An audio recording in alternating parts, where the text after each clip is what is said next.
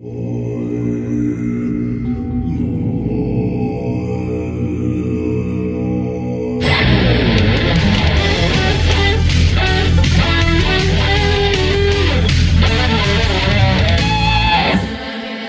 et messieurs, bonjour et bienvenue à De l'encens et des ribs. Cette semaine, on reçoit nul autre que Marika Tousignan, qui est coach en sexualité consciente, a.k.a. Sex Geek. Mais avant de la vous présenter, mesdames et messieurs, je me dois tout d'abord de vous présenter mon co-animateur. D'ailleurs, son esprit est si limpide que peu importe où il passe une guenille, ça nettoie jusqu'au niveau de la mémoire cellulaire. Alexandre, bonjour. Bonjour, Monsieur Yann. Comment ça va aujourd'hui? Très bien. Tu as l'esprit limpide? Non, c'est c'est que je renoue avec euh, des euh, parcelles de moi, Yann. Ah, Occasionnellement, toi puis moi, on fait des, des road trips. road trip. Road trip. Puis, euh, dans le dernier road trip qu'on a fait, Ouais. on va se le dire, on est encore dedans. Oui, On a décidé de mettre un vieil album de notre époque euh, plus adolescente, on va dire ça. Le vieil album bleu de Weezer. oui, Le meilleur album euh, rapport qualité-prix ever. ever. Mais tout ça, je te compte ça parce que je trouve ça important de retoucher à ce qui nous a construit comme humains. Oui. Puis, dans les 5, 6, 7 dernières années de ma vie, euh, j'ai découvert l'électronique, la musique électronique que je n'écoutais pas vraiment avant. Là.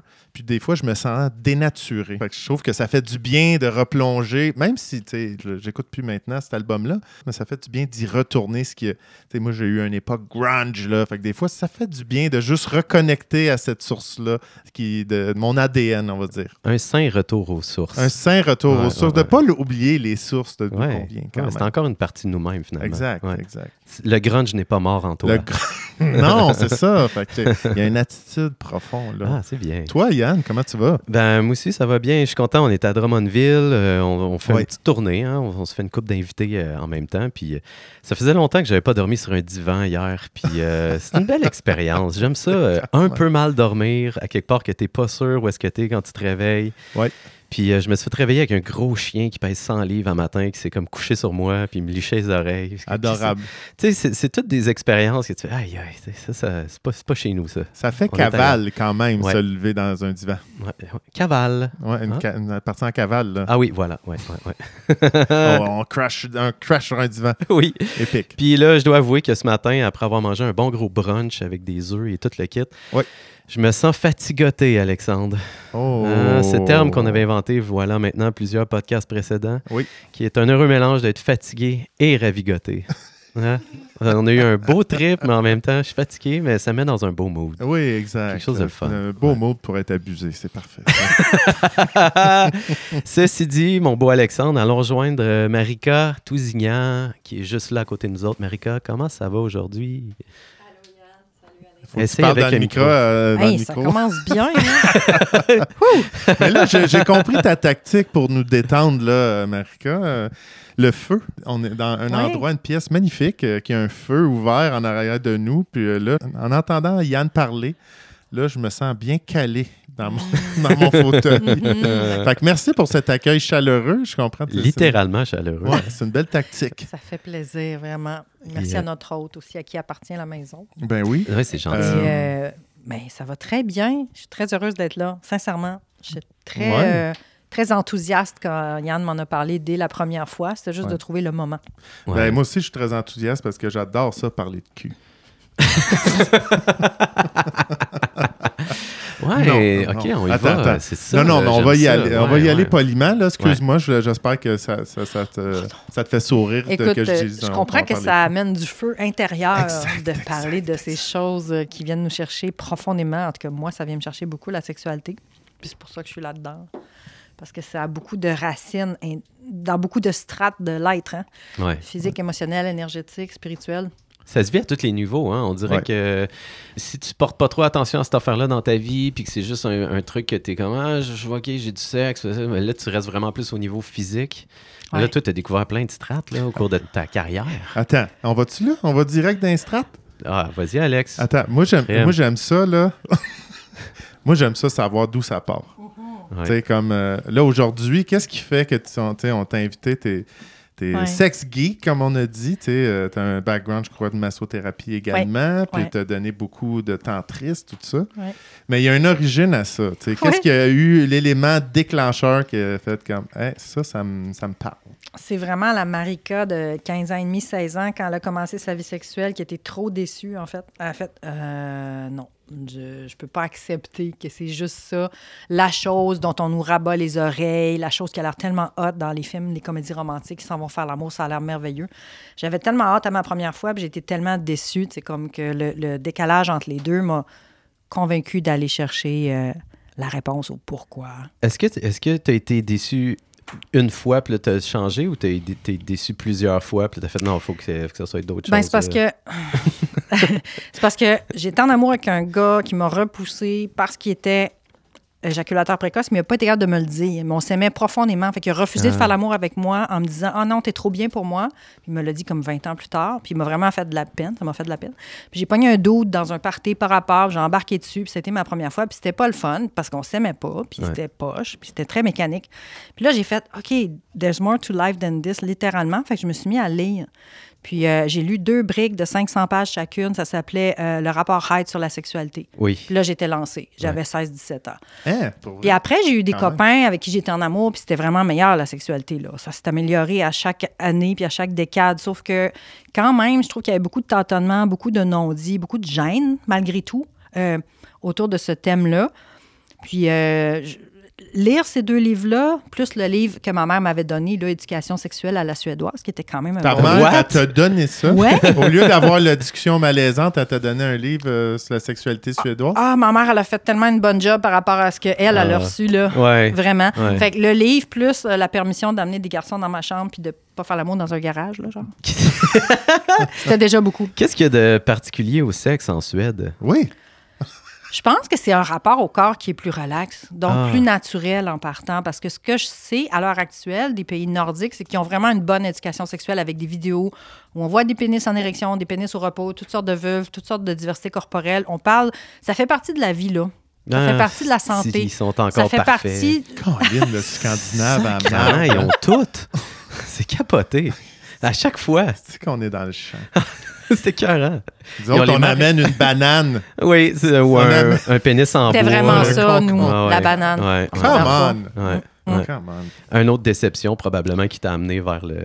Ben, on parlait pas du plaisir. On parlait de la contraception et des maladies. Ouais. Mais pourquoi Mm. tout le monde aime faire l'amour? Il doit y avoir quelque chose de le fun là-dedans? Parlez-nous pas juste du côté malaisant puis dangereux. Ouais, des peurs, puis- là. Exact. Ouais. Ben oui. De ben par- oui. Du côté épanouissant de la chose. Hey, mais je trouve ça tellement triste, ta première histoire d'amour de, du gars qui est précoce, Oui. puis autant pour toi, puis tellement pour lui aussi, qui est pas capable de nommer ça, tu sais. Exact. Parce que s'il me l'avait dit, j'aurais été la bonne personne pour lui dire c'est quoi, relax, pas grave, gage un livre ici qui parle de ça, on va trouver le chemin ensemble. J'aurais pas ri de lui, là, j'aurais été pleine de, de tendresse, tu sais. Ouais. Ça aurait été complètement différent. Parce on que- s'en- on parce s'en que- va en Suède ensemble.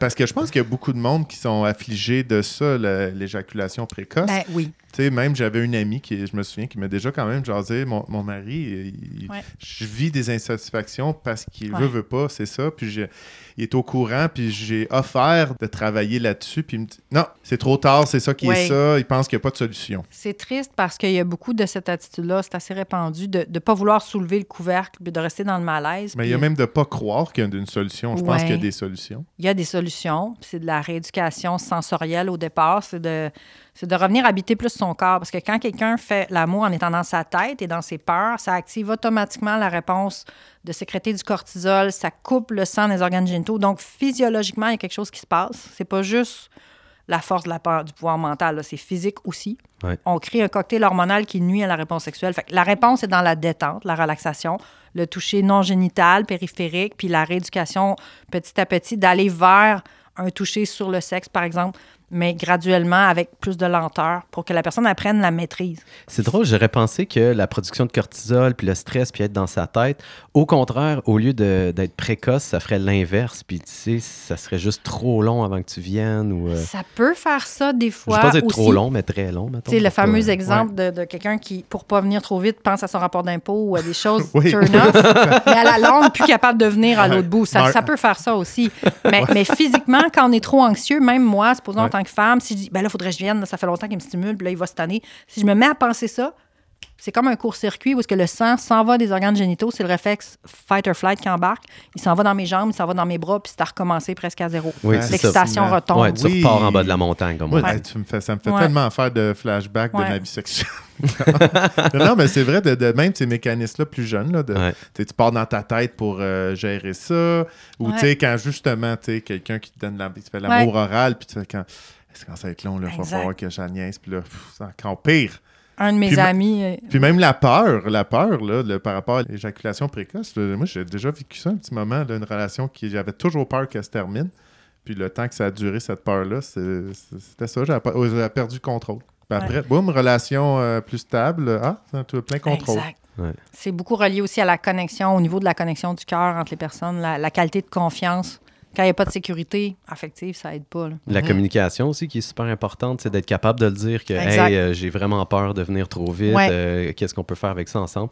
Est-ce que avec toutes tes années d'expérience, tu as trouvé que c'était plus difficile pour l'homme ou pour la femme de, de- de parler de ça? Ou tu trouves que ça dépend des personnes en tant que telles? Y a-t-il un lien avec le sexe des Ça a gens? l'air d'a- il y a l'air d'avoir une tendance lourde que les femmes en parlent beaucoup entre elles, entre amis. Donc, c'est déjà un sujet qui est plus facile d'aborder en général.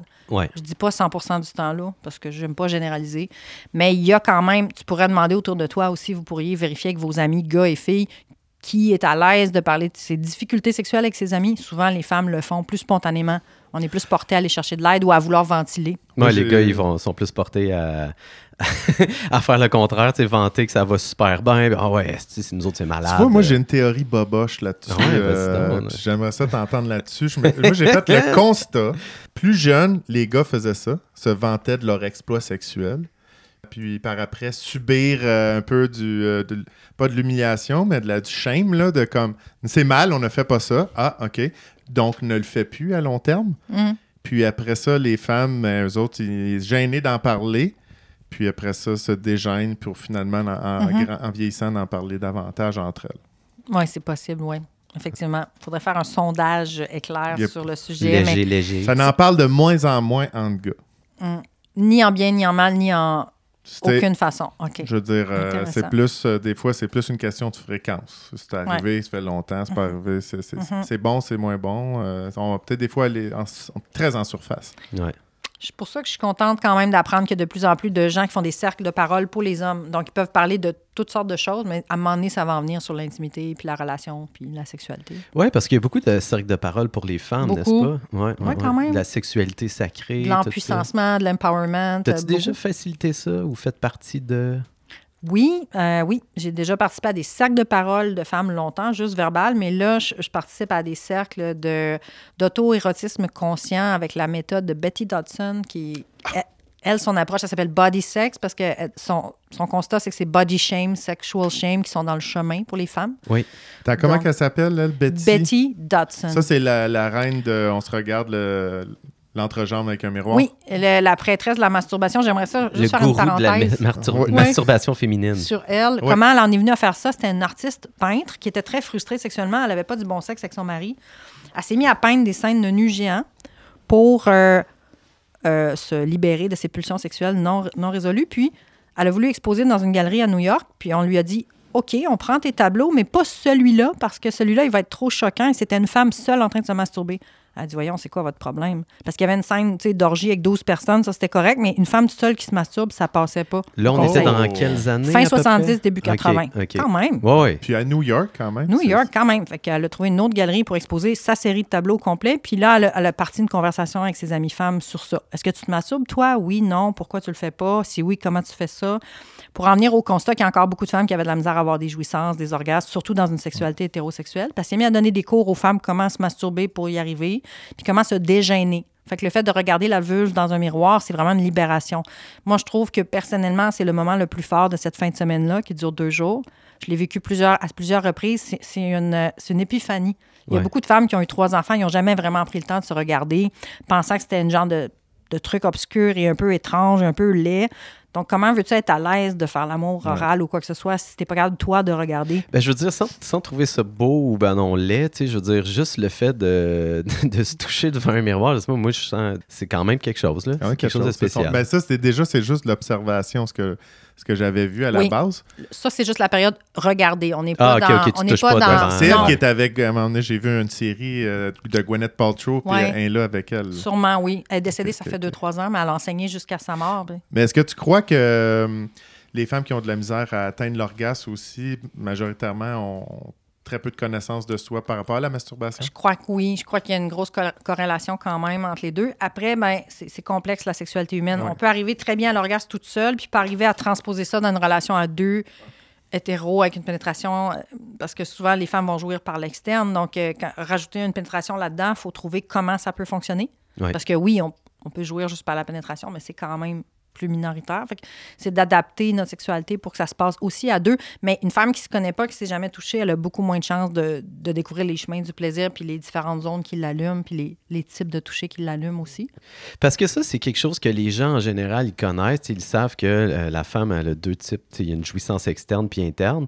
Puis une chose qu'on entend moins souvent parler, c'est que les hommes aussi auraient cette faculté-là là, des deux côtés. euh, ouais, il y Ouais. aurait la prostate. Tout à Mhm. fait, tout à fait. Puis euh, je, peux, je peux t'en parler un petit peu. Ben allons-y. Oui. Même, si moi, j'ai pas ça. de prostate.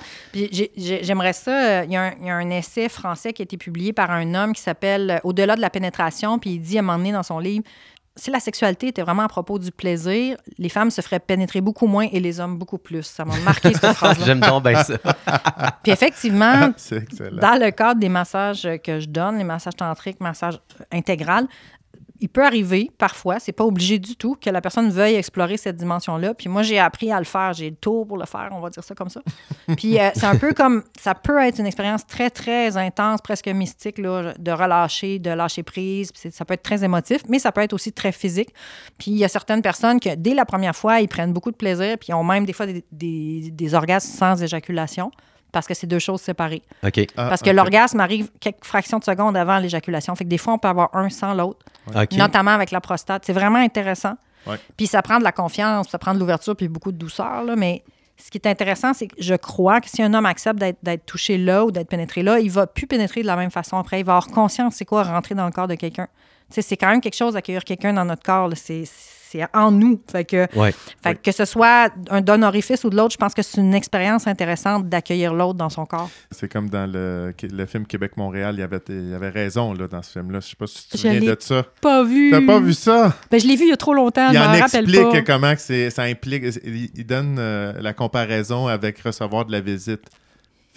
Ouais. Toi, aller en visite chez quelqu'un versus en recevoir chez vous, c'est le niveau d'implication n'est pas le même. hein. C'est exactement la même chose pour la femme. C'est un peu vrai. C'est pour ça qu'on ne devrait pas rentrer euh, dans un corps de quelqu'un comme dans un supermarché. Mettons, tu vérifies, tu vérifies les dispositions de, de la personne à t'accueillir, peu importe son genre. là. Oui, voilà. Avec, avec du loup de préférence. Ouais, ouais. Puis tu t'assures de- d'y aller quand c'est ouvert, hein? Puis dans tous ces éléments. dans les heures, d'ouverture. Ouais, voilà. Mais là, je, tantôt, j'ai entendu donner un long titre pour finir par conscient. Oui. Fait que là, comment tu l'apportes, euh, la conscience? Ah, l'auto-érotisme conscient. Oui, exactement. Ben, en fait, OK. Moi, je crois, c'est c'est moi, là, c'est juste moi, que l'intimité avec soi-même, la sexualité, l'orgasme, la jouissance, ça peut être un des derniers espaces de vraie liberté individuelle qui nous reste. Ça serait le fun qu'on se sente libre d'être nous-mêmes dans cette sphère-là, au moins. On est tellement policés, régencés, avec des règlements partout. Ouais. Comment on fait pour arriver là? Il faut s'explorer. Il faut essayer plein de choses. Puis l'auto-érotisme conscient, c'est pas tant à propos de l'orgasme, techniquement parlant, que de faire monter l'énergie dans mon corps, me sentir pleinement vivante, pleinement habitée, pleinement turned on, puis trouver tous les moyens pour ça. Puis il faut sortir des fois de la sphère génitale pour aller là. Il faut inclure la respiration, il faut inclure le mouvement global du corps, il faut inclure des sons, il faut inclure de la danse, il faut inclure différentes choses. Donc, c'est à chaque personne de s'explorer pour essayer de trouver des chemins plus extatiques. Donc, conscient parce que ça m'amène à me connaître mieux. Ça m'amène à expandre. Donc, ça devient spirituel à quelque part, là, à un moment donné, par. C'est ça aussi, c'est pas nécessairement parce qu'on rajoute conscient que c'est un guide de ça c'est mal, ça c'est bien. Non. C'est ça aussi, tu ça, dis de l'exploration. Là, si tu veux te faire attacher, puis euh, Ben, quelques coups de fouette, là, ça te regarde, puis si ça active quelque chose, t'en es conscient, t'en Exact. prends conscient. Pour moi, une sexualité consciente ou sacrée, c'est pas euh, on, on a les yeux fermés, on fait home, on est habillé en blanc, puis on bouge plus. Puis on se respecte. Pas nécessairement. ça peut être ça. Ça Ouais. peut être vraiment cool de on peut avoir des orgasmes sans se toucher. Tu sais, je, tra- je travaille un peu là-dessus, là, tu sais.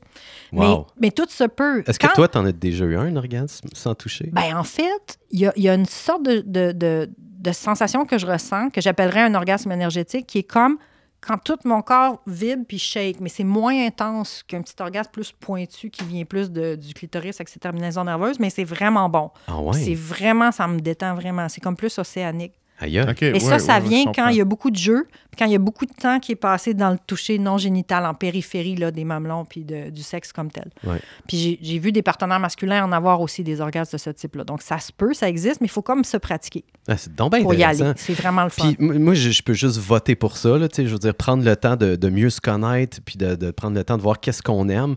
Puis des fois, un- ce que j'ai un peu peur, c'est que, euh, tu sais, justement, on en parlait tout à l'heure, on dirait que l'éducation sexuelle qu'on reçoit à l'école, c'est vraiment les IDSS, la protection. Ouais. J'ai l'impression que l'éducation sexuelle, entre parenthèses, on dirait qu'on on- on- les jeunes, ils la reçoivent plus par la pornographie. Tu sais, on dirait que c'est ça qui est le plus accessible. Tu sais, c'est ça qui, Ouais. c'est ça qui vient le plus facilement euh, à tes yeux puis à tes oreilles.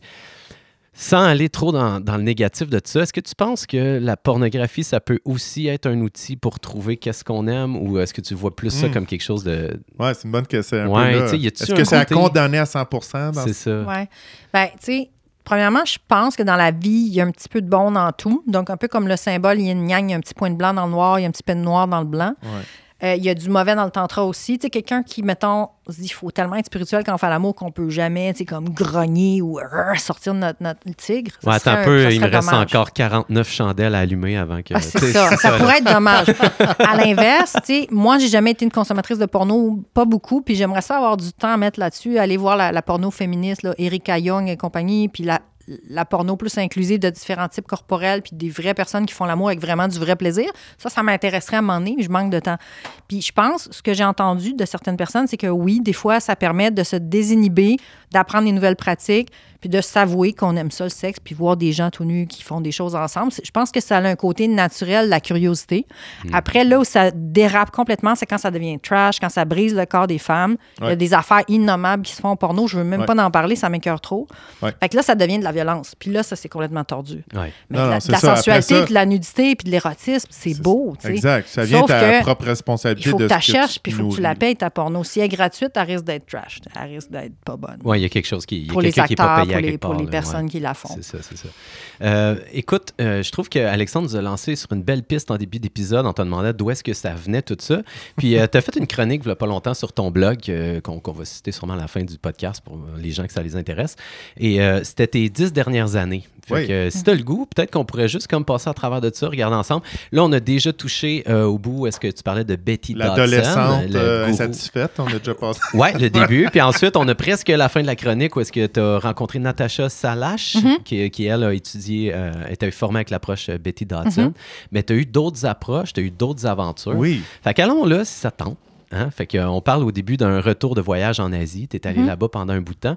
Où est-ce que tu as rencontré une Allemande qui t'a fait euh, un massage de yoni, un premier massage de yoni? Mm. Qu'est-ce que le yoni pour les, euh, les non-initiés à ce langage? Oui. Et euh, qu'est-ce que ça avait l'air, ce massage-là? C'est ça, yoni, c'est un mot sanskrit qui veut dire la place sacrée, donc le temple. Donc, c'est ça désigne le sexe féminin. Ce que j'aime de ce mot-là, c'est qu'on peut imaginer que ça inclut interne et externe. Donc, en français, il n'y a pas un mot, à part le mot sexe, Ah, pour dire ça. il y a vagin ou vulve. Ouais. D'ailleurs, je suis un peu tannée qu'on appelle la vulve le vagin. Mini Ouais, montée de lait. on peut-tu comme. Mini montée de lait, parce que ce qu'on nomme pas, ça n'existe pas. Fait qu'on peut appeler ça une excision psychologique, dans le sens où dire à une, à une femme ou à une petite fille quand elle est enfant, toi, ton sexe, il est à l'intérieur, on le voit pas. Ouais. Erreur. elle, elle va découvrir son clito en premier, Ouais. bien avant son vagin. Fait que Ouais. si on lui dit que son sexe est intérieur, on la ramène à un rôle de gaine pour Ouais. un pénis, alors que cette petite fille-là, peut-être qu'elle fera jamais l'amour avec un homme. Fait que Mhm. c'est comme de ramener à la vulve existe. Merci d'utiliser le mot vulve qui est tellement velouté en passant. Vulve. Je- On est plus habitué d'entendre clitoris, ça, ça avance, les choses avancent. Oui, c'est les choses avant. Mais le vagin, c'est interne. À moins de prendre un spéculum, on le voit pas quand on voit une femme nue. On le Ouais. voit pas à l'intérieur. Ouais. Fait que bref. La belle, euh, belle, euh, belle correction Mini pour... montée de lait. tout- Ouais, ouais. euh, Vulve, groupe, euh, Ouais. c'est vulve. vulve. Ah, j'ai pas amené mon poème Vulve, Ode à la vulve, j'aurais pu. Ah, écoute. Prochaine chronique quand Allons-y reviendrai. avec le Ben yoni ben oui. d'abord. Fait que la yoni, c'est ça.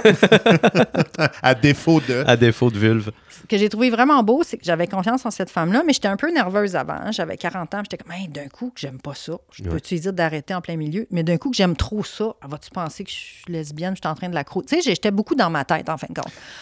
Puis le jour même, quand le massage s'est passé, ça s'est super bien passé. Attends, c'est arrivé comme ça, pif paf? Ah non, mais je l'ai rencontré en Inde, on a jasé, on a dit que toutes les deux, on était en massage. Puis là, Ah, me parle de ça, puis je savais que ça existait, puis j'ai fait Ah, je n'ai jamais reçu. Est-ce que. OK, on se fait un échange. Wow! OK. Ouais. Elle, elle, euh, était- elle faisait ça professionnellement Oui. ou euh, tu elle Oui, avait un bon c'est background? ça, exact. OK. Puis elle m'inspirait, cette personne-là. Elle m'inspirait confiance. Fait que le jour même, euh, on a trouvé un petit local très tranquille. Puis elle m'a commencé par me masser toutes les extrémités, la tête, les mains, les pieds. Puis elle m'a mis des petites fleurs blanches sur moi. Puis elle m'a fait une genre de bénédiction de l'utérus. Puis finalement, elle a massé mon sexe. Donc d'abord externe, ensuite interne. Et c'était très lent. C'était très doux. C'était très dévotionnel. Puis j'étais tellement en sécurité que je me suis comme endormie. Wow! Ah ouais, J'ai jamais compris. Mais c'est vrai qu'il faisait 40 degrés. Ça ne l'a pas insulté? Pas du tout, non. Mais c'était un moment profondément relaxant et ça paraissait sur- surtout très naturel. Mm. Donc, je n'étais pas excitée, je n'étais pas dégoûtée, j'étais juste bien. Puis Mm. qu'une autre femme me donne un soin pour mon corps avec conscience puis avec lenteur. Il n'y avait pas d'objectif d'orgasme, c'est ça? Il y en aussi? avait pas, non. OK, c'est pour ça Parce que tu que- permettais te- Comme un massage normal que tu t'endors, c'est c'est super. exact. C'est ça. Ça, moi, je, je, je t'avoue, je fais un massage de Yoni, on s'endort, je vais être un peu insulté. Mais, mais c'était comme une réflexologie, c'est comme un mapping. Tu caresses chaque lèvre une par une, chaque point à l'intérieur, un peu Mhm. comme de la réflexologie. Des fois, c'est douloureux, des fois, il y a des tensions, des fois, il y a des émotions, des fois, c'est juste plaisant. Puis des fois, il y a une réponse sexuelle qui embarque, mais ça dépend. Wow! Puis, OK, fait que là, après ça, tu as eu cette expérience-là. Tu, euh, tu reviens au Québec par la Oui. suite. Puis là, à l'été 2013, tu fais une quête de vision avec Au rite de passage. Ça ressemble à quoi, cette quête de vision-là? Eh, c'est. euh, On est préparé quelques jours. Après ça, on commence à jeûner à l'eau. Puis pendant trois jours et trois nuits, on est tout seul sur une petite île déserte. On est au Québec sur un lac. Donc, chaque personne a son île attitrée. Tu Ah peux pas sortir de ton île. Tu es pogné là, entre guillemets. OK. Puis t'as- la seule chose que tu as à faire, c'est que tu as des rituels à faire sur ta vie pour te connaître, pour lâcher prise sur le passé, faire des rituels de pardon. Mais on boit juste de l'eau Ça ressemble pendant à quoi, des jours, rituels de pardon? ben, euh, à un moment donné, il fallait aller dans le bois, faire un rituel pour, euh, je me souviens pas, euh, laisser aller des gens qui nous avaient blessés ou autres. Puis moi, il y avait un gros orage, puis il ventait, puis j'étais comme, je le fais-tu pareil? Ben oui, je le fais. Puis il y avait aussi un moment où il fallait passer toute une nuit à veiller, puis à préparer un tas de brindilles. Puis on, commençait à le plus ancien souvenir qu'on avait, mettons, à 3 ans ou 4 ans. Puis chaque souvenir représentait une brindille. Positif ou négatif, on se remémorait le souvenir puis on le mettait dans le feu en remerciant que c'était passé, en Ouais. lâchant, en se détachant, un rituel de détachement. Oui, on a Des déjà parlé dans le podcast comment c'est fort de jeter fort. des choses au feu. Ouais. Puis Ouais. d'être seul dans la nature, à pas manger, il n'y a rien, aucune distraction. Tu peux pas lire, tu peux pas écrire, tu peux pas te sauver nulle part, tu pas d'ordinateur, donc tu es juste avec toi-même. Donc ça m'a beaucoup ramené dans, ma, dans mon féminin réceptif. Puis là, euh, c'était-tu c'était au mois de juin ou juste plus juillet, moins de. moins- C'est dur de laisser aller puis de pardonner quand tu te fais piquer en mois malade. de juillet. Ah, ils ont bien pensé à leur affaire. Ouais. bravo, bravo. Yes, puis là, fait que là, tu sors de là. Moins de dix jours après, tu es allé t'inscrire à un atelier de tantra à Drummondville, Oui. n'est-ce pas? Fait que là, ça, c'était-tu ton, ton premier... euh, J'en avais déjà fait avec ma prémo. Là, ça, sent- ça c'était euh, aller vers le tantra, c'était naturel ou c'était comme Oui, je ne connais pas, j'y Je connaissais ça, oui. J'avais beaucoup lu là-dessus depuis. Quand j'avais à peu près 20 ans, j'étais tombée sur des livres sur le tantra et le tao sexuel. Ça m'avait beaucoup donné d'espoir. Puis j'avais fait quelques ateliers avec ma prémo, des ateliers pour femmes, des ateliers mixtes avec Doakan aussi. Puis là, ben, est apparu dans mon- ma boîte euh, atelier de tantra Drummond, donc ici même dans la pièce où on se parle. Ma prémo qui était... Euh, c'est une, c'est une Française qui est établie au, au Canada depuis 40-50 ans. Donc, elle a été une des pionnières à amener ça ici, d'Europe jusqu'ici. OK, C'était une disciple d'Osho aussi. OK. Ma ça, prémo. me semble que ça me Puis là, elle est à la retraite maintenant, mais elle a donné beaucoup d'ateliers. Elle était- Elle avait un petit côté chaman, elle était très, euh, très intense, très Ah. belle madame. Tu te souviens-tu, euh, qu'est-ce que ça avait l'air, ce- cet atelier-là à Drummondville, euh, la, la première fois que tu es Ah. arrivé ici? Ben, attends un peu, faut que j'éternue, je pense. ah non, ça a passé. Elle est tellement consciente de Ça son me corps. C'est chatouille, ça me chatouille de parler de ça. Ah. Ça peut être un mini-orgasme, un éternuement, ça peut être très bon. Je suis Un, un, un orgasme d'accord. éclair. Je me, Ouais. je me souviens qu'on était un peu gênés, tout le monde assis dans le salon le vendredi soir, on se regardait pour être comme c'est qui eux autres? Puis c'était très doux, c'était très progressif, il y avait il y avait pas grand-chose de hyper provoquant, mais il y a eu un moment où je me souviens que euh, Ravi, c'était Ravi qui donne à l'atelier, il a amené de la peinture corporelle, il met ça à terre sur un plastique. Moi, je comprends tout de suite. On va faire du body painting. J'enlève mon paréo. Je suis à poil, tu sais. Je suis la première à, pas à me mettre à poil. temps, là. Là, tout le monde me regarde. Ah, OK, à poil. Tu sais. Mais c'était pas obligé. Là. C'est jamais obligé. Là. Les gens peuvent garder leurs sous-vêtements dans ce genre de contexte-là. Mais c'était pour se réapproprier son corps. Mais c'était c'était très doux, c'était très agréable. Qu'est-ce que tu pourrais dire par rapport au tantra pour ceux qui trouvent que c'est pas accessible pour eux ou c'est un truc trop perché ou euh, pour le Mm. commun des mortels? Qu'est-ce que tu pourrais dire par rapport à Mhm. ça? Ben, effectivement, je comprends qu'on puisse penser ça parce qu'il y en a une partie que c'est vraiment. euh, ça s'adresse au. Tu sais, sentir les énergies subtiles. On parle de chakra, on parle de dévotion. Il y a des gens pour qui c'est complètement en dehors de leur sphère. Fait que oui, je peux comprendre que ça, ça attire pas tout le monde. Ouais. Moi, j'aime beaucoup Margot Anand, donc euh, son livre L'art de l'extase sexuelle. C'est un bon intro. Fait que si ça, ça vous parle pas, remettez ça là puis oubliez ça. Mais si ça vous parle, vous pouvez continuer là-dedans. Dans le fond, c'est c'est l'art de mettre dans notre sexualité puis dans notre relation de couple tous les éléments de la pleine conscience. Donc, prendre le temps de se regarder dans les yeux, prendre le temps de se parler, ralentir, calmer le système nerveux avant de faire l'amour, prendre le temps d'avoir un sas de décompression avant de se, pitcher dans la sexualité. Marika, je vais, je vais traduire aux gens ce que tu dis. Si vous voulez des meilleurs orgasmes, faites-le. C'est ça. Faites- Faites-le. Faites-le, faites le tantra. tantrisme. Ouais, ouais, ouais. Ben, en fait, euh, tu sais, c'est pour ça aussi que là, je me dirige un peu plus vers le sex education, qui est plus comme la conscientisation de comment il fonctionne notre corps, comment ça marche, ce réseau de neurones-là, puis la réponse sexuelle, parce que ça, ça répond plus à un grand public. La plupart des gens veulent avoir une meilleure vie intime, mais ne veulent pas nécessairement flyer dans l'astral, donc ça peut peut-être rejoindre plus de monde. Ben, c'est une belle approche. Euh, écoute, euh, je pense que c'est plus inclusif, on pourrait dire ça. Ouais. Mhm. Puis là, ce que tu viens de nommer, euh, Qu'est-ce que c'est? ça. Ouais, Ouais. Qu'est-ce que c'est, cette euh, bébête-là, un peu? Le, ben, le, ben, tu sais, éducateur sexuel somatique, en français, je trouve que ça sonne moins bien, mais en anglais, Ah, ben, c'est somatic ça. sex educator. Ouais. Ça, c'est vraiment pas ça. D'où le petit côté gay dont on parlait au début, Ouais. qui est de comprendre comment ça marche, cette affaire-là. C'est pas parce qu'on est né dans un corps qu'on a toutes les clés, puis toutes les... Non. La science du sexe, on va dire ça comme ça. un oui, la peu. science au service de, de nous dans notre vie intime, mais aussi euh, d'être plus incarné. Donc, embodiment, c'est super important. C'est comme la base de ce travail-là. Ok. Parce que si j'arrive dans la chambre à coucher en étant juste dans ma tête, juste dans mes préoccupations, mon corps, il va faire ce qu'il peut, mais ça va être comme un robot. Il sera pas mes billes à tellement payer, blablabli. il sera pas tellement là. Ça va être très mécanique, ça va être une sexualité de reproduction. Tu sais, oui, il va y avoir des affaires qui vont bouger puis des orifices qui vont se remplir, mais il n'y aura pas d'extase, il n'y aura pas de connexion vraiment. J'aime ça, tu dis des orifices qu'on se remplit. Tu sais, non, mais c'est ça. Ouais. Ça Ben, va être un peu sec, ben, c'est- intéressant parce que peu importe qu'est-ce que tu fais dans la vie, euh, il y a tout le temps moyen de le faire sur le mode automatique puis le, le mode conscient. Ça se peut que tu fasses ta vaisselle puis tu t'en rendes pas compte puis tu aies complètement oublié comment tu le lavais après. Mais tu sais, mettons là, que tu prends le temps puis tu allumes une petite chandelle. Puis là, tu prends le temps de toucher le tissu de, de ta lavette. Puis tu glisses tranquillement le savon. C'est sûr que tu as une autre expérience avec ta vaisselle. Tu sais, fait que pourquoi pas faire ça pour le sexe qui est tellement plus important que la vaisselle en bout de ligne? Qui reste aussi un sujet de, de, de discorde dans beaucoup de couples à long terme. Quand on est avec quelqu'un juste un an, en général, on n'a pas le temps de se tanner. Non, c'est, ça reste Euh, le fun, t'es dans la nouveauté. ouais. euh, ouais. Mais l'ennui risque d'arriver après 5, 10, 15, 20, 25, 30 ans. Le script sexuel embarque. C'est-à-dire Yep. qu'on a une routine, on fait toujours les mêmes choses dans le même ordre, on devient blasé, puis Ouais. un des deux décroche complètement. Ouais. Un ou une des deux, ça n'a pas d'importance le genre, mais une des deux personnes se sent peut-être trop au service de, de la routine et puis dans sa spontanéité. Puis aussi, la perte de libido. Ça affecte surtout les gens dans la 40, 50, 60 mais ça peut affecter du monde dans la trentaine aussi. Quand c'est trop routinier, quand c'est trop mécanique, quand c'est trop prévisible, ça nous tente juste plus. Ça devient une corvée à checker comme un autre corvée. Euh, J'avais entendu, je pense, une thérapeute qui disait l'importance de, de se prendre des rendez-vous. Tu sais, On dirait que ça, ça va contre la Ouais. spontanéité, mais Ah, moi, je suis pour ça, les rendez-vous. ben à oui. fond. Je l'ai Ben vécu oui, dans ma parce vie, que là, tu as ça une donne? préparation, tu, sais que ça va arriver, tu Ah, te prépares, tu te pouponnes, euh, toute la kit. là. Ben, tu l'as nommé. Premièrement, on fait un effort pour se dégager du temps, être disponible, se mettre un peu sur son 31, c'est-à-dire minimalement être, être là pour l'autre, être là pour soi-même. Puis quand les gens passer sont une petite guenille. là. passer une petite guenille pour se rendre limpide jusqu'au hein, jusqu'où? Nettoyer au niveau au cellulaire. niveau cellulaire. Ça c'est toujours apprécié, mais aussi de jouer parce que dans le fond, les gens qui sont opposés au rendez-vous disent ben là c'est pas spontané de dire qu'à Hey, vendredi soir à fuck 6h30 on va faire l'amour. T'es pas obligé de mettre un, un truc dans un orifice là. Mais c'est du temps pour être avec la personne que tu aimes le plus au monde pour être peut-être tout nu puis jouer. Ouais. Jouer, ça peut être se masser, ça peut être de rire comme des enfants, ça peut être de chatouiller, ça peut être de sucer les orteils, ça peut être d'écouter de la musique chill en regardant le feu, de se flatter les cheveux, de se compter notre semaine, mais c'est du temps de qualité, pas d'écran, pas de distraction, pas d'enfant, pas de... Fait que ça peut déboucher sur de la sexualité.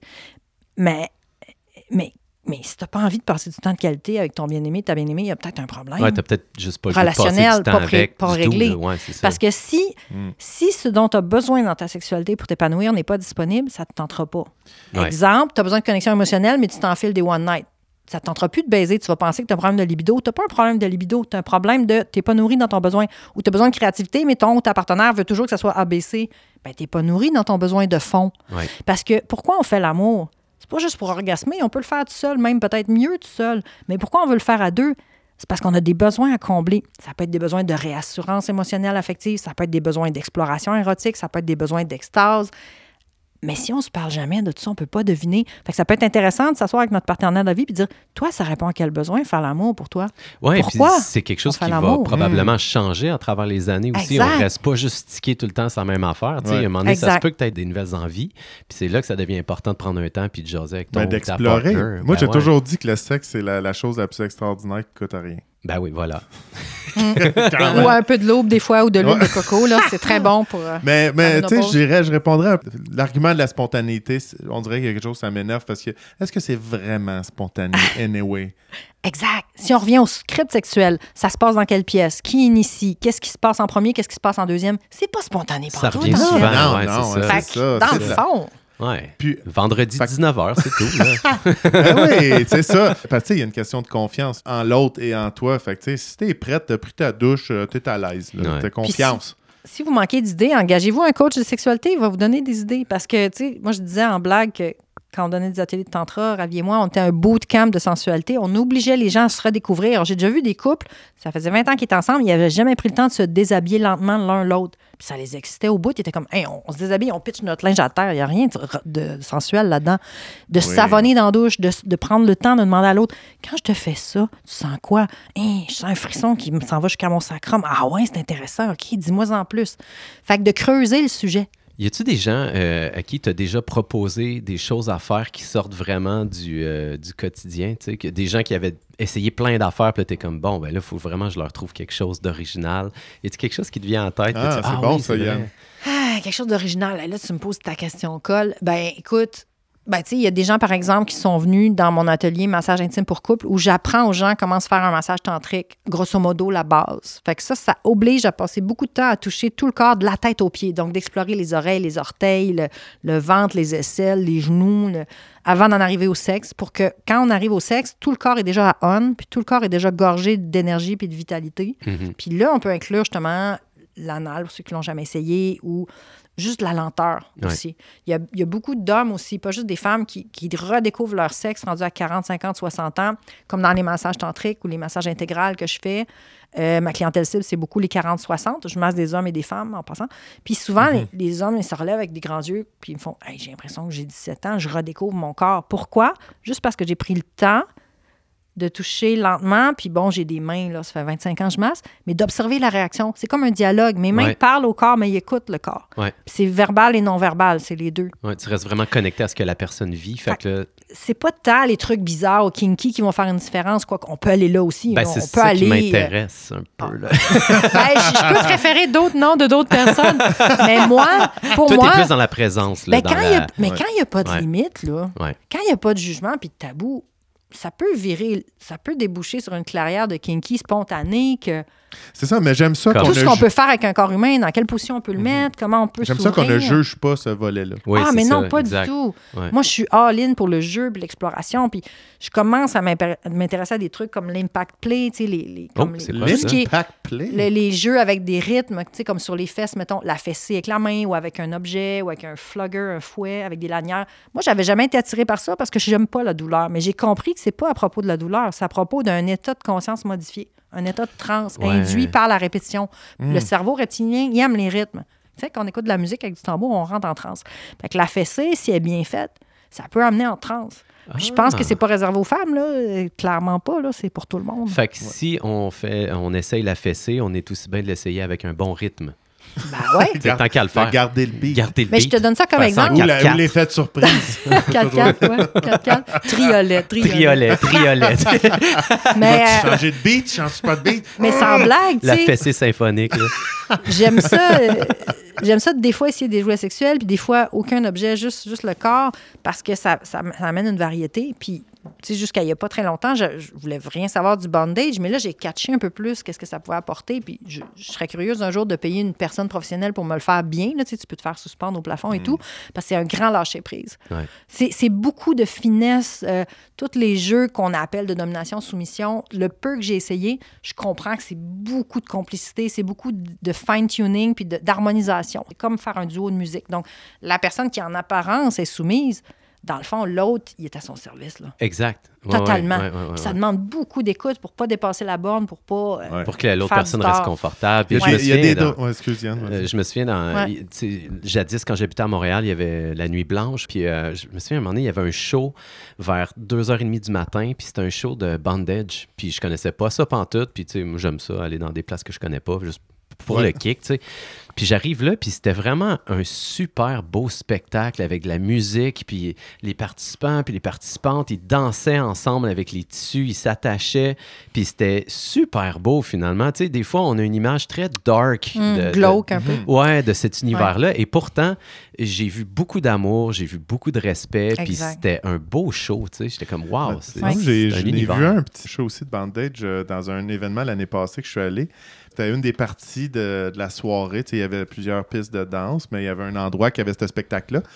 Puis ce que je trouvais intéressant, c'était qu'il y avait un gars qui attachait une fille, puis une fille qui attachait un gars. Puis tu vois que c'est élaboré, là. C'est pas aléatoire, là. On, C'est un ça, c'est Ah un oui, c'est une- art. c'est une science même C'est pour des pas euh, nœuds. couper le sang puis pour pas C'est ça, il y a des nœuds précis, tout ça, c'est parce qu'ils vont venir à tirer euh, sur des poulies là, pour les monter, les tenir en suspens, Mm. mais tu sais, avec un bras en l'air au-dessus de la tête, en diagonale. Je me suis dit, Hey, moi, je- l'épaule, là, je, Ah ouais. je me Ouais. au bout de deux minutes. Ah, toi, ça prendrait un chain block.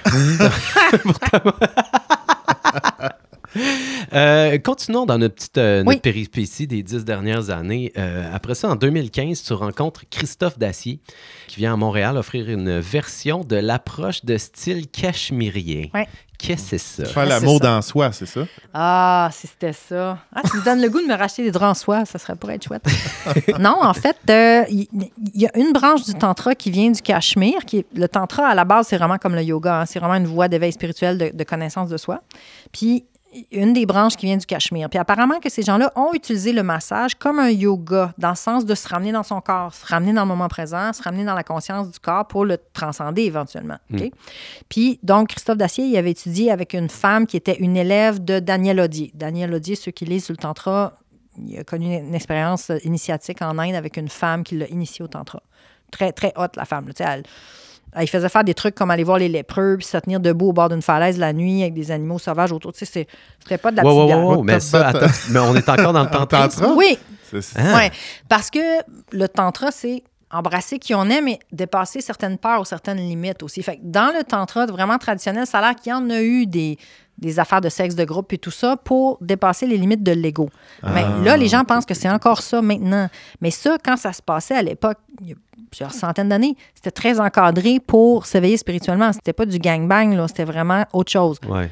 moi, c'est pas, le- j'ai pas connu ça, cette affaire-là, là, mais le professeur que j'ai eu, euh, c'est un massage qui se donne au sol sur un futon et qui permet de sentir le corps comme un tout. Parce qu'en massage conventionnel, thérapeutique, comme la Fédération des massothérapeutes, il y a l'effet trou de beigne parce qu'on ne masse pas tout ce qui est proche des aines. Donc, on fait attention, pas trop masser les cuisses, les fesses, puis surtout pas les organes génitaux, évidemment, pour se distinguer du massage érotique, Ouais. qui, lui, ne fait que ça toucher les organes génitaux, mais d'une façon très mécanique, très, très masturbatoire, à- On s- avec une fin. On euh, se tient loin des trous de bain, c'est ça on- qu'on comprend. c'est- Ah pas. y a- je trouve que les deux, il manque quelque chose, en fait. Ouais. Au niveau humain, il y, a il y a quelque chose qui manque. Fait que je trouve que c'est le chaînon manquant, le massage tantrique, ou le massage intégral, comme j'aime l'appeler, ou le massage sacré. Hmm. Parce qu'on masse les parties sacrées qui donnent la vie, qui transmettent la vie. euh, c'est pas rien. Puis moi, de la façon dont je le fais, c'est que je masse beaucoup le bassin, puis je masse tout le corps, en fait, de la tête aux pieds. Puis chaque séance dure en moyenne deux heures, deux heures et demie. Là, on s'entend, c'est un, c'est un voyage intérieur. Puis vers la fin, quand j'arrive aux organes génitaux, que ce soit un homme ou une femme, c'est beaucoup dans la lenteur, dans- c'est très méditatif, puis c'est beaucoup dans la permission de sentir. Donc, ça peut donner différents types de résultats, dépendamment du besoin de la personne qui consulte. Ton massage de Yoni, il n'y avait pas d'orgasme? Est-ce que c'est le même principe du massage complet? Euh, ben, euh, oui, en fait. On est complet ou on n'est pas complet? En fait, il n'y a pas d'interdiction. En tout cas, moi, de la façon que je le ressens, c'est un massage dévotionnel. Donc, j'essaie de masser chaque personne comme si c'était mon ou ma bien-aimée. Donc, il y a beaucoup d'amour.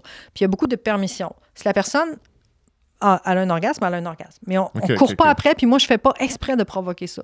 Donc, c'est la tu- tu- différence fais- entre moi, là, faire ça à la chaîne, là, vous, hein? Non, Là, non, vous la voyez pas, mesdames et messieurs, mais il y a, y a- y a un Je faisais mouvement un de geste, poignet, euh, là, de très type de Ouais, type très- branlette. Très suggestif. Ça serait, ça serait comme aller à l'usine pour moi. C'est ça, faire parce que tu peux Ça avoir des érections comme tu n'en as pas d'érection. Oui, puis ça peut- peut être ton massage habituel, il y a une éjaculation, ça se peut Ben, c'est-à-dire que moi, je sépare vraiment les deux. Le massage normal que je fais, je fais encore des massages sur table traditionnels de massothérapie traditionnelle, Ouais. mais je touche jamais les organes génitaux. Quand les gens viennent pour un tantrique, on prend vraiment le temps de se parler avant, puis je, je fais une entrevue téléphonique avant pour savoir qu'est-ce que la personne veut. Ouais. Des fois, il y a des gens que ça les a aidés à surmonter des traumas. Ça, c'est des belles histoires de réussite, comme il y avait un homme, entre autres, qui avait été abusé par un prêtre quand il était jeune. Et il était anorgasmique, c'est-à-dire qu'il faisait l'amour avec sa femme pour faire plaisir à sa femme, mais lui, soit que c'était neutre, soit que c'était désagréable ou douloureux d'éjaculer. Il n'y avait Ah, pas d'orgasme, ouais. jamais, OK? Hmm. À cause qu'il avait peur de l'enfer, il était très croyant Je savais pas jeune. qu'on pouvait éjaculer Oui. sans le plaisir. Tout à fait. Ah ouais. Oh, shit. Aïe, Ouais. Mais dans là, la mais douleur. c'est le plaisir qui amène à l'orgasme, puis après, ça éjacule, parce que- là, la souffrance en bas? Non, il n'y avait pas de plaisir. Dans son cas, à lui, c'est vraiment un blocage inconscient du fait que dès qu'il y avait, je mettons, même pas 10 ans, un prêtre l'a touché, tout ça, puis il y avait des éjaculations à ce moment-là, mais c'était associé au mal. C'est mal, je vais aller en enfer, c'est mal. Donc, l'inconscient a coupé les sensations, plus de Ça, dans la. Bible, si tu éjacules inutilement, tu peux aller en enfer, euh, grossièrement. Ben, ouais, c'est sûr que c'est un débat, là, mais oui, euh, tu sais, Ça la, la masturbation dans la Bible est mal vue. Ouais. Puis, tu sais, il était malheureux, là. Puis, avec plusieurs séances, là, ça a coûté quand même cher, là, monsieur, mais il était persévérant. Euh, il est arrivé à avoir des orgasmes énergétiques sans éjaculer. Puis là, il était content parce qu'il était rendu à 65 ans, il n'avait jamais eu d'orgasme. Ah ben c'est ça, j'allais justement te demander comment est-ce que tu t'y prends, tu sais, pour euh, guérir quelque chose qui est aussi ancré profondément chez quelqu'un? C'est pas garanti, jamais. Ouais. C'est ça l'affaire. C'est pour ça que je veux rester très humble. Ça, c'est Ouais. une belle histoire de réussite Ouais. qui, qui- qui- qui a apporté beaucoup de bien à une personne. C'est la confiance qu'il me faisait, c'est l'abandon dans lequel il se mettait. Puis j'y avais dit, laisse aller ton corps parce que son corps vibrait puis shakeait. Puis il trouvait ça très weird au début, essayait de se retenir puis de s'empêcher. J'ai dit, non, vas-y.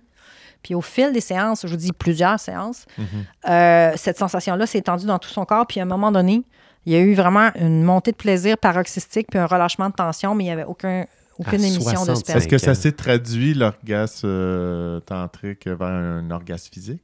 Euh, lui, il sentait vraiment physiquement. Là. Il sentait vraiment physiquement comme une- un, grand plaisir puis une grande détente, mais sans, sans que le sperme soit émis, c'est ça. Ça, c'est un exemple. J'ai eu des, des personnes aussi, de- des femmes qui avaient été abusées, tout ça, ou une, des femmes qui n'avaient pas fait l'amour depuis 10 ans, puis qui voulaient réveiller ça, que ça dormait, qu'il y avait une perte de connexion avec euh, le feu. Il y avait une femme, à un moment donné, elle disait Ah, Je me suis oubliée dans la maman. Je, je- ça arrivait souvent, en fait. Je, suis Mm. plus, j'ai plus de libido. hein. Puis avec quelques massages tantriques, oups, ça se réveillait. Puis il y a toute une douceur, puis une écoute là-dedans. Il y a tout un dialogue. Il y a, il y a souvent eu des femmes qui ont pleuré, qui m'ont dit c'est la première fois qu'on touche mon sexe comme ça, avec autant de présence, Mm. avec autant de soins, avec autant de détails, avec autant de, de temps. Puis moi, je suis comme, mais c'est quoi 20 minutes, une demi-heure dans une vie? C'est rien. Je Ouais. comprends pas que les amoureux, les amoureuses n'ont pas envie de toucher leur partenaire un petit peu plus Euh, longtemps. ça me donne envie de te poser une question avant qu'on continue le parcours, Yann, si tu me le permets. Ben, Absolument, mon ami. Euh, Est-ce que tu aurais un conseil pour que ce soit homme ou femme pour conserver ou stimuler ou nourrir cette libido? Ben, euh, maintenir une curiosité? Moi, personnellement, j'ai plusieurs pistes. Il y en a une, c'est sûr que c'est l'aspect l'hygiène de vie. Il faut, faut prendre soin de notre santé. Quelqu'un qui est brûlé, qui est à terre, que ses surrénales sont à terre, qui a un mode de vie malsain, qui mange mal, qui fume, qui boit trop, qui... Criff, tu te donnes pas de chance. Tu te donnes pas de chance. Je dis pas qu'il faut être un moine non plus, là, mais un Non. équilibre. Un équilibre travail-plaisir, un équilibre. Ensuite, il y a la curiosité. Il y a s'intéresser à ça. Donc, lire là-dessus, écouter des podcasts, lire des livres, aller à des ateliers de tantra ou de sex coach. Parce que c'est un des domaines où on est le plus irréaliste. On pense que juste parce qu'on est dans un corps, on devrait avoir des super résultats. On devrait se mettre à deux, puis ça devrait être magique. C'est comme trouver le bon morceau de casse-tête qui s'emboîte dans le bon morceau. C'est pas de même que ça marche. Fait que c'est comme on le sait que pour maintenant avoir une bonne job, il faut étudier, il faut être travaillant. Ben, pour avoir une belle sexualité, il faut s'investir en temps, en énergie, en qualité de présence, puis curiosité. Ça se fait pas tout seul. Puis s'explorer, ça, ça, ça, ça se fait pas tout seul. Ouais. Moi, j'ai une très belle vie sexuelle. J'en ai mis du temps là-dedans. J'en ai mis du temps là-dedans. Parce que ça m'intéresse, parce que ça me tient à cœur, parce que ça me garde vivante. Puis aussi, donc, de s'explorer soi-même. Donc, l'auto-érotisme conscient, moi, j'y tiens mordicus. Je pense que c'est vraiment important, même pour les hommes, pour quelqu'un de n'importe quel âge, c'est important parce qu'on change toute notre vie. Puis moi, je découvre encore plein de trucs sur mon corps. J'ai 51 ans, je tripe au bout. Je tripe. Je suis pas encore ménopausée, mais euh, on, va, on pourrait, c'est un autre sujet. L'autre affaire, c'est de, de garder mon désir vivant at large, mon désir vital, de quoi j'ai vraiment envie. J'ai-tu envie de m'habiller en bleu ou en rouge? J'ai-tu envie de travailler là ou là? J'ai-tu envie d'aller en Espagne ou au Portugal? De quoi j'ai envie? Hmm. Dans plein de situations. Si j'écoute jamais mon désir dans aucune situation, il y a zéro chance que rendu dans la chambre à coucher soit alive. Zéro. Très fort. 100% Il d'accord. faut se donner des permissions. Ce qui me sidère dans tout ce que tu as dit, c'est à quel point que c'est c'est spot on. C'est vraiment des super bons trucs. Puis, Ouais. Chris, que c'est simple. Tu sais, je veux Oui. dire, c'est c'est fou. Puis ne pas, ne pas être euh, gêné de ce qui est désiré euh, au final aussi. Exact. Ouais. Puis d'avoir des bonnes conversations de fond avec nos partenaires de vie parce que euh, l'honnêteté, c'est la clé. Puis même si à court terme, c'est malaisant de parler de certains fantasmes ou de certaines demandes ou de certains manques qu'on ressent, c'est la santé sexuelle à long terme qui, qui garantit l'épanouissement. un, un désagrément Faut court passer par terme là. pour du long Il terme. faut passer par là. Oui, c'est vraiment nécessaire. Euh, avant d'aller à notre prochaine aventure ensemble, je voulais juste te citer parce que je trouve que tu écrivais des belles choses sur ton blog. Euh, mon client le plus jeune avait 19 ans et était vierge. Mon client le plus âgé avait 80 ans.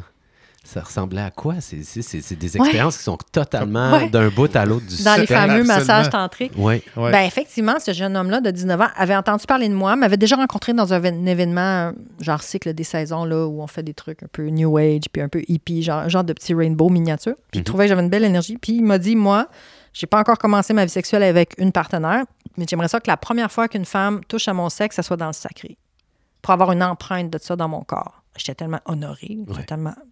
Tellement j'étais touchée de cette intention-là.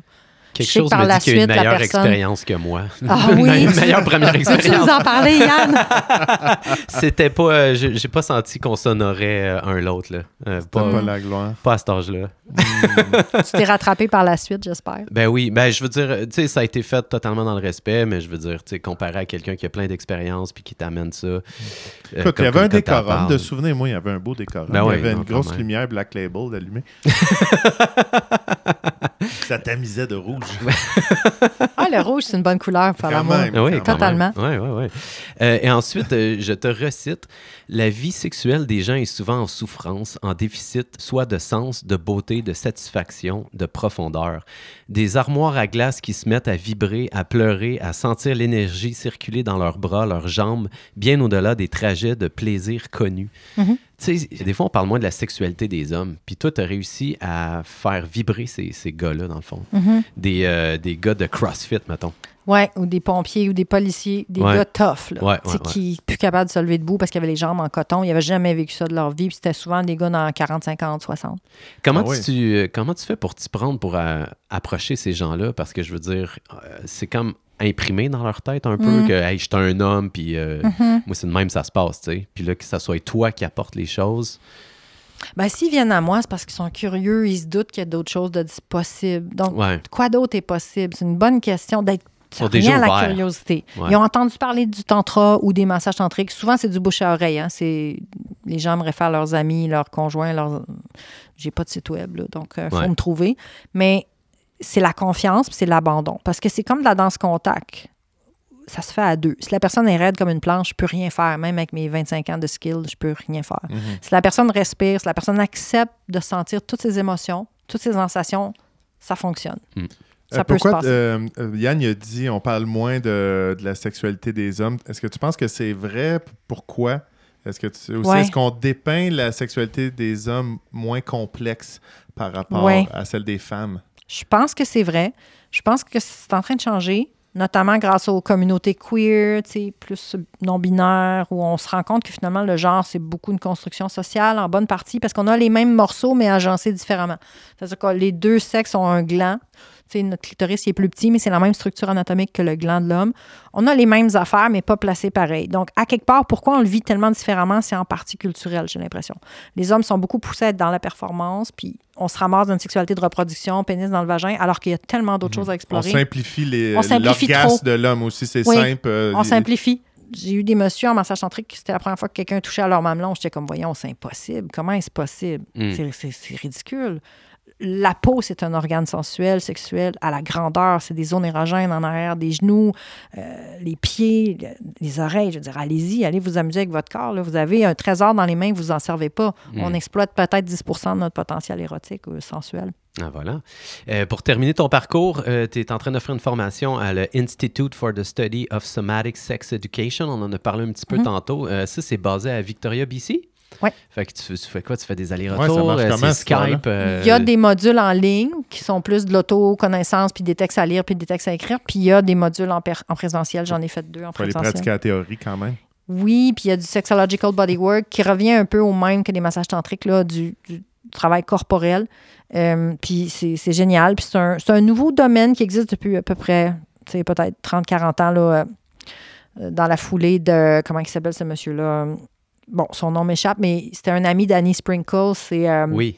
voyons, son nom. Ah, ça reviendra. Tu vois, pas de carton, c'est ça que ça donne. Ben, on aime ça, on aime la spontanéité. Mais, ici. c'est- mais comment ça se traduit? là? C'est tout ce qui est enfoui Ben, dans, dans l'inconscient un petit Ben, peu? ce euh, monsieur-là, le fondateur, ça va me revenir, son nom, lui, il était gay, puis il s'est dit comment on peut amener la sexualité ailleurs, parce que c'était à l'époque du sida, il y avait beaucoup de peur de transmission. Il dit qu'est-ce qu'on peut faire d'autre là, que la pénétration, justement? Encore une fois, qu'est-ce qu'on peut faire d'autre que la pénétration? Fait qu'il a développé beaucoup de massages érotiques entre hommes. Puis de là, il a développé l'idée du sexological bodywork, qui est on peut-tu masser quelqu'un pour autre chose que le faire orgasmer, mais pour lui faire prendre conscience de son corps, pour lui faire habiter son corps, pour l'aider à s'incarner davantage. Donc, il y a une partie de cette lignée-là qui vient de là. Et y a-t-il un film sur ce gars-là qui s'appelle Milk? Ça dit-tu quelque chose? Ah, Ah, c'est pas le même, pas le mais. même, euh, ça, je ouais, ça, ça a l'air bien, ça. Ouais, ouais, ouais. Je- on l'écrira dans- en bas du podcast, poli- le nom C'est de la plus politique pour la défense des droits des, des gays. Fait, euh, le Somatic Sex Education, juste pour euh, en revenir à ça, euh, est-ce que c'était cette approche-là qui était plus scientifique? Oui, c'est un peu plus basé sur les neurosciences, Avant- comment le corps fonctionne. Avant qu'on se quitte, est-ce que tu as des scientific fun facts pour nous autres? Parce Euh, que c'est, déjà, c'est intéressant de se dire que le gland de l'homme, c'est un peu la même structure Ouais. que le clitoris Oui. de la femme. Quand on est dans le ventre de notre mère, le fœtus, jusqu'à à peu près 6 ou 8 semaines, je ne me souviens pas, il est indifférencié, c'est le même. On est tous femelles au début, puis quand le chromosome X. X s'embarque, ou le Y, je sais pas c'est lequel, tu Euh, vois. X- attends, ouais. XY, c'est les femmes. euh, 2X, euh, c'est les hommes, Bon. si je me trompe pas. Fait que quand, donc quand, le- quand Le- l'autre X s'embarque, en Ouais. tout cas, ça, ça fait que là, on se différencie. C'est pour ça que vous avez une ligne dans le milieu du scrotum. Le Parce, spa, Non. C'est le spa, ça. parce qu'au début, oui, le Ouais, c'est spa, pas la poche. c'est pas- Parce qu'au début, vous étiez féminin puis ça a été soudé pour Ben faire non. un scrotum. C'est T'es la même peau. Oui, la peau du scrotum, c'est la même peau que les lèvres externes. Ben non. Ben oui. Aïe, aïe, c'est, ben, vraiment un fun, fact. fact. C'est Si vous bon. voulez, vous pouvez aller écouter le Come As You Are, qui est un, un TED Talk qui a été un des plus écoutés, de Emily Nagoski, qui a un livre du même nom, qui est très intéressant sur les freins puis les accélérateurs dans le plaisir, puis tout ce qui peut inhiber, puis tout ce qui peut contribuer au plaisir. C'est vraiment le fun. C'est ça qui est caractéristique du sex ed, c'est le fun. Oui. C'est- agréable, c'est agréable, c'est plaisant. On n'a pas l'impression d'être à l'université, c'est pas plate. Ah, on partagera ça Ah, sur notre magnifique. Facebook, Ouais. cette Dans, dans vidéo-là. le cerveau, ça se passe où, l'orgasme? Je me souviens pas c'est quelle zone qui est activée, mais je sais qu'il y a plusieurs zones impliquées. là. C'est pas le cortex, en tout cas. C'est pas le cortex, ça, Ah, c'est ouais. sûr. Euh, les gens, s'ils veulent euh, aller voir ton blog, euh, qu'est-ce qu'ils qu'est-ce qu'ils tapent sur leur ordi?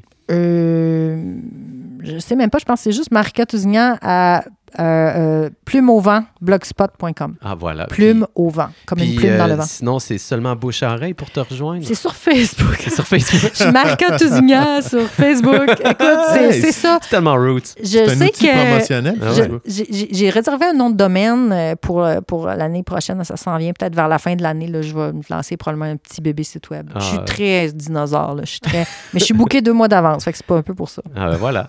Euh, Merci. Marika, merci tellement d'avoir Ah, passé cette avec Alex. nous Oui, autres. vraiment. Yes, Merci, yes, yes. Euh, Alexandre, dis ça comme ça au hasard. Ouais. Qu'est-ce que tu fais la semaine prochaine? Ouais, on fait un autre petit Un podcast? bon vieux classique. All right. Avec tout le monde. À la prochaine, tout le monde. Au revoir. Bonne semaine.